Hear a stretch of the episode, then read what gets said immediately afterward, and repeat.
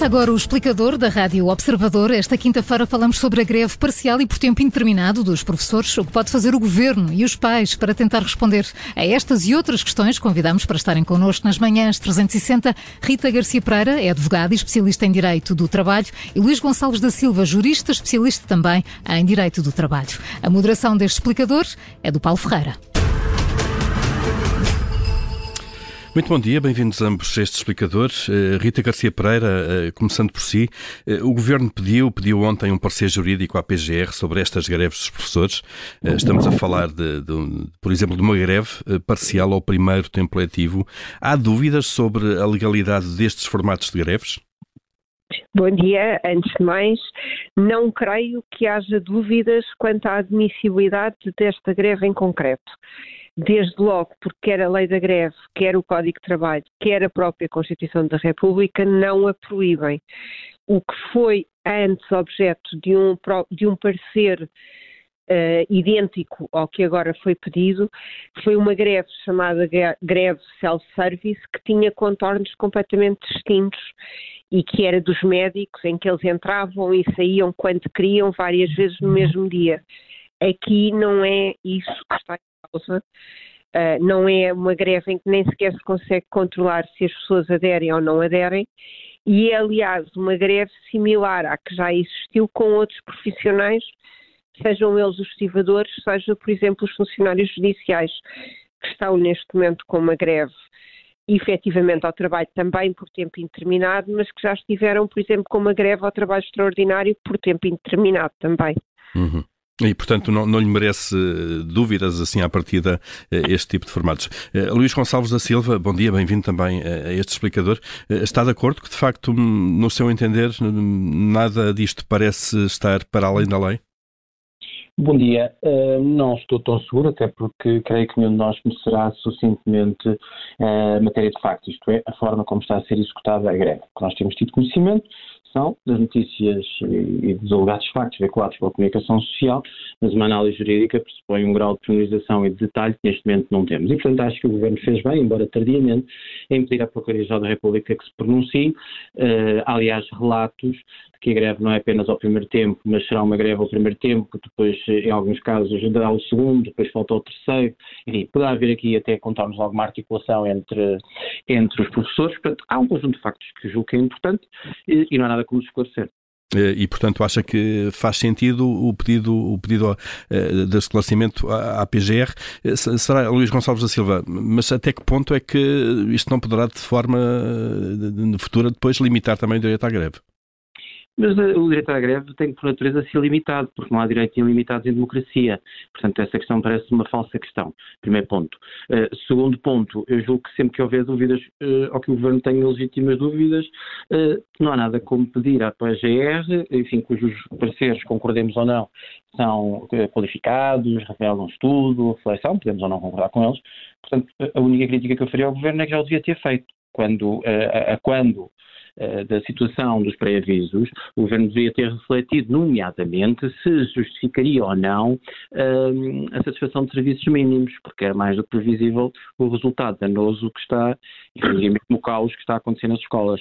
E o Governo nada fez, por exemplo, para apurar se justificaria ou não os serviços mínimos, uh, sendo certo que eu acho que há no mínimo fundamento para essa reflexão. Uhum. Rita Garcia Pereira, sobre serviços mínimos, uh, uh, a Confederação Nacional das, Associações de Pais uh, já veio também defender, de facto, que o Governo deve com urgência decretar esses serviços mínimos.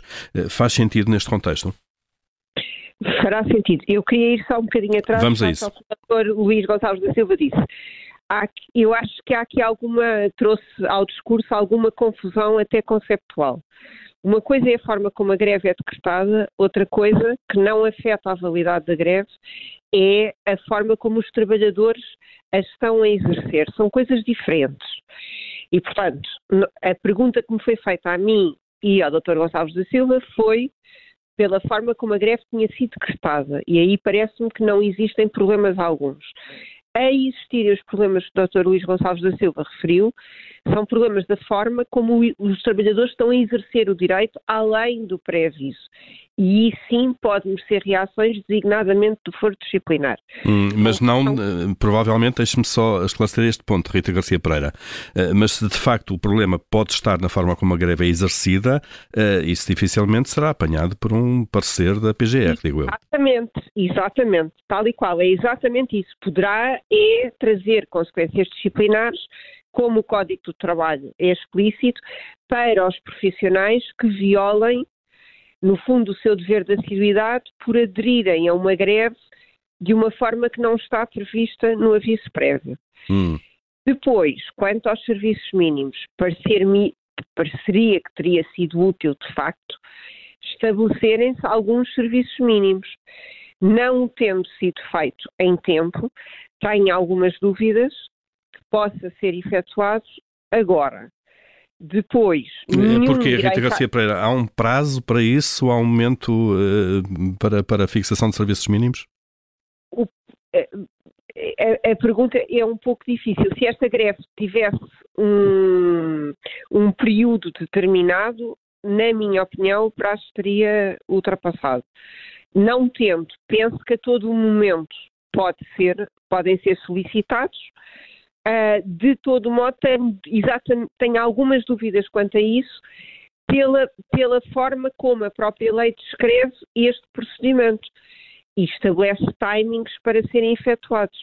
Hum. Claro que existirão sempre consequências que não podem ser previstas e, portanto, admito que numa greve por tempo indeterminado possa ser feito agora o que não foi feito em tempo oportuno. Hum.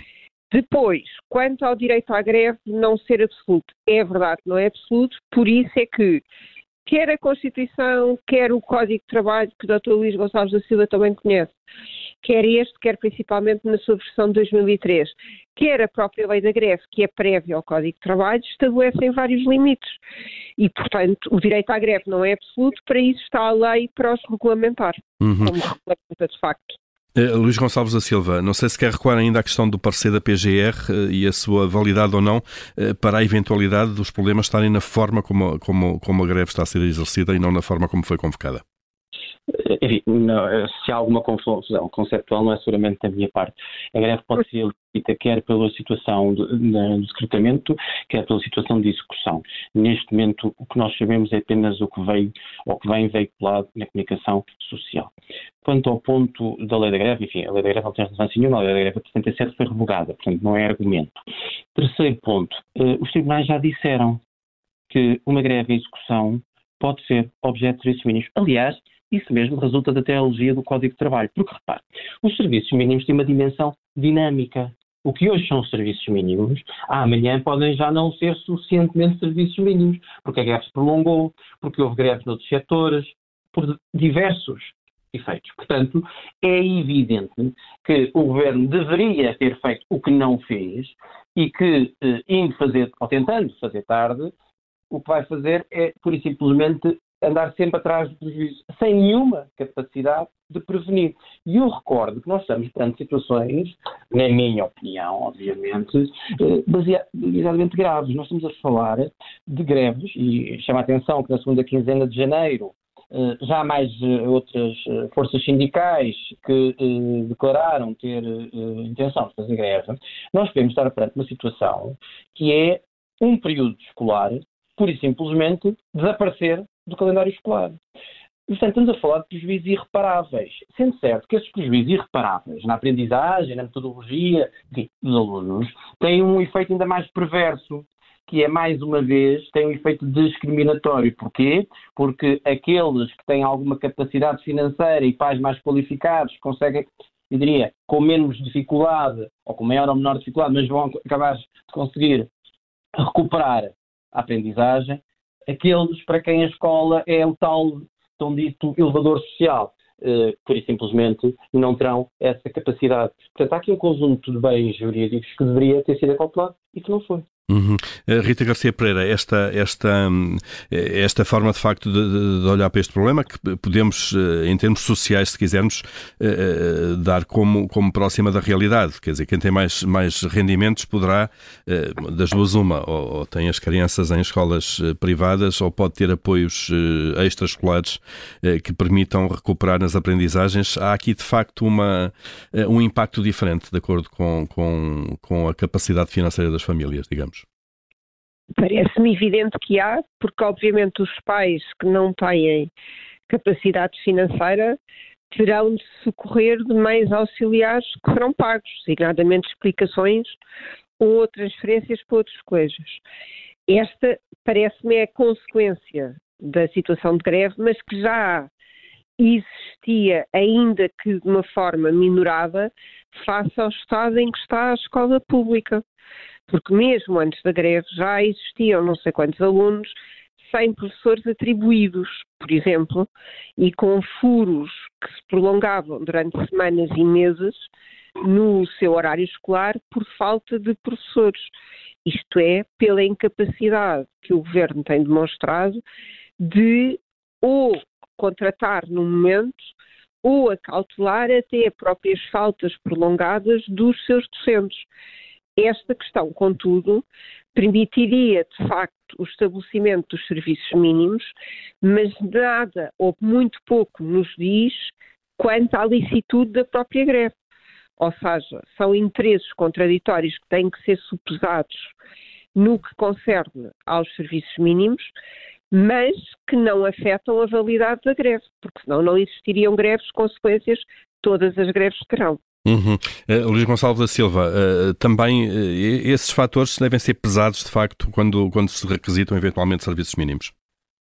Com certeza, esses são os fatores que devem e têm que ser porque, eh, eh, eu, eu pergunto também porque, assim, sem desvalorizar, obviamente, a, educação e o ensino, não estamos aqui uh, perante um tema como a saúde, por exemplo, em que aí há vidas em risco, pode haver vidas em risco, ou os transportes que podem parar uh, uma, um país de alguma maneira. Portanto, estamos a falar de, de educação e, e ensino uh, que são muito importantes, mas cujo impacto negativo, neste caso, se verá a prazo, não é?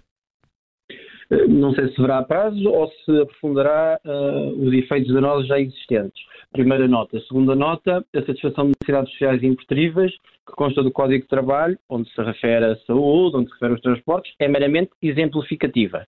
Tem lá, aliás, isto parece-me claro, um nomeadamente ou um designadamente. Terceira nota, o facto dos efeitos uh, serem a médio ou longo prazo, embora eu acho que sejam também a curto prazo, não significa que não haja satisfação de necessidades sociais impertríveis e, consequentemente, serviços mínimos.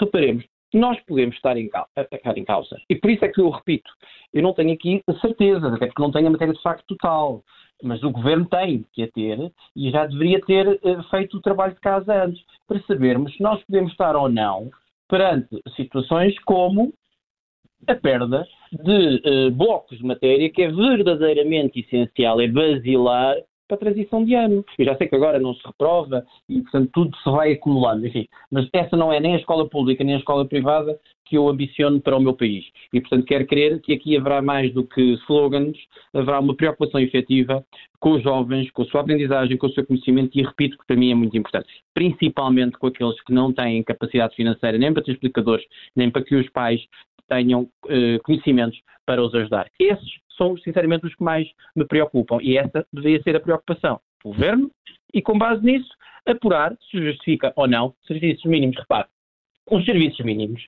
apenas a dar um exemplo que as pessoas percebam, poderiam passar, poderiam passar em abstrato, caso se justifiquem, ou caso justificassem, passar em abstrato, por exemplo, para a obrigação da, da legislação das disciplinas que são uh, essenciais ou que fazem parte de, de um tronco estruturante. Por exemplo, Portanto, há muitas formas de fixar serviços mínimos sem destruir, aniquilar o direito à greve. O que não pode é o direito à greve, na minha opinião, aniquilar outros direitos fundamentais. E o direito ao, ao ensino é um deles. Uhum.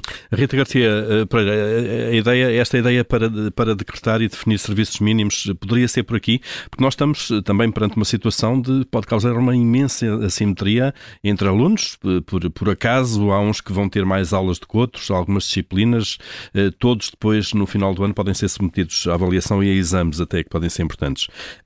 Como é que, como é que os serviços mínimos podem acautelar isto?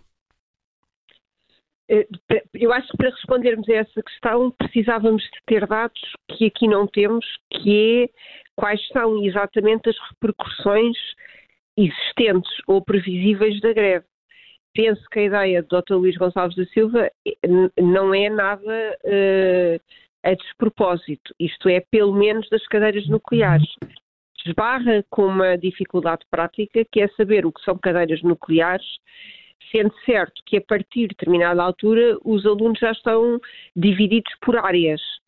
Mas poderia, é de facto, é uma ideia que poderia ser por aí, a cautelar pelo menos o que fosse as disciplinas, o que fossem as disciplinas básicas dentro de cada área e antes disso, no, no digamos assim, tronco comum.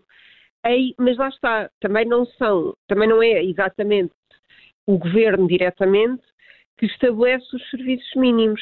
E, portanto, esses dados que nos faltam ainda têm de ser todos trazidos à colação para depois serem passíveis de uma análise, porque os serviços mínimos são, de certa forma, decretados em concreto face às previsibilidades da greve. Uhum. E, são suscetíveis já agora de ser reclamados, a sua, a sua legitimidade reclamada junto de, de, de entidades judiciárias ou Exatamente. judiciais junto exatamente, Exatamente, sim, sim, sim, sim, sim, exatamente. Uh, outra questão que, que, que queria colocar, uh, uh, e estamos quase a chegar ao fim deste explicador, Luís Gonçalves da Silva, a questão do desconto na retribuição dos professores. Nós, é público que alguns sindicatos já pediram pareceres, de facto, para se perceber o tempo de greve é descontado nos ordenados de quem a, de quem a faz. há alguma questão aqui que, que, que, mereça dúvidas, ou se um, se um professor falta um, um tempo tempo é-lhe descontado proporcionalmente o ordenado referente a esse tempo? Eh, permita-me só responder dizer o seguinte: uh, entidades judiciárias, neste caso o Tribunal Arbitral, há um Tribunal Arbitral com competência para o efeito uh, e há bocado várias vezes que o Governo podia ter feito o seu trabalho de casa e podia ter suscitado, de forma fundamentada, junto do Tribunal, do Tribunal Arbitral, uh, uh, uh, o pedido de fixação de serviços mínimos. Aliás, isso aconteceu em 2018, portanto não é propriamente uma novidade.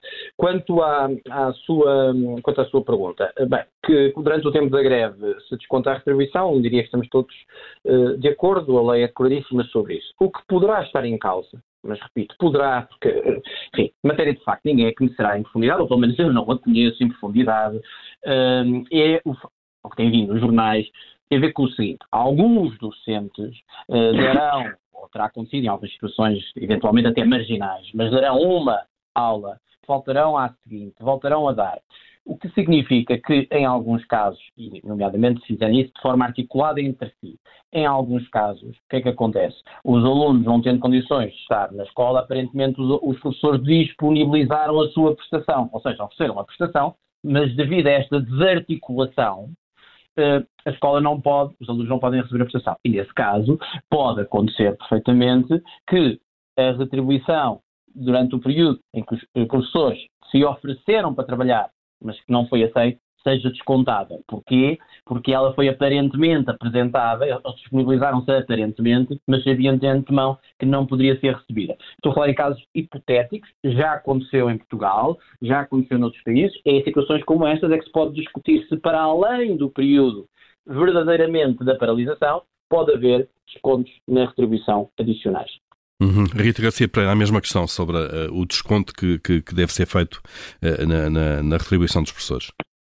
Eu concordo com o Dr. Luís Gonçalves da Silva que a lei é clara e, portanto, a partir do momento em que qualquer trabalhador, incluindo os professores, se disponibilizem para efetuar a sua prestação, mas de alguma forma ela não possa ser executada, não pode haver falta. A não ser que se prove algo que é muito difícil, para não dizer quase impossível de provar, que foi o próprio trabalhador e não outros que fez um artifício de forma a parecer que tinha disponibilizado, mas na realidade não o tinha. E, portanto, a não ser nesta excepcionalíssima situação de prova quase impossível, o que haverá a descontar aos trabalhadores é efetivamente o período de greve e o que haverá a pagar aos professores é efetivamente o tempo da sua disponibilidade. para trabalhar. Muito bem, Rita Garcia Pereira, Luís Gonçalves da Silva, obrigado a ambos eh, por nos terem ajudado a perceber os contornos jurídicos, se quisermos, eh, destas eh, greves de professores, greves parciais, greves por tempo indeterminado. Bom dia e obrigado. Bom dia. Bom dia.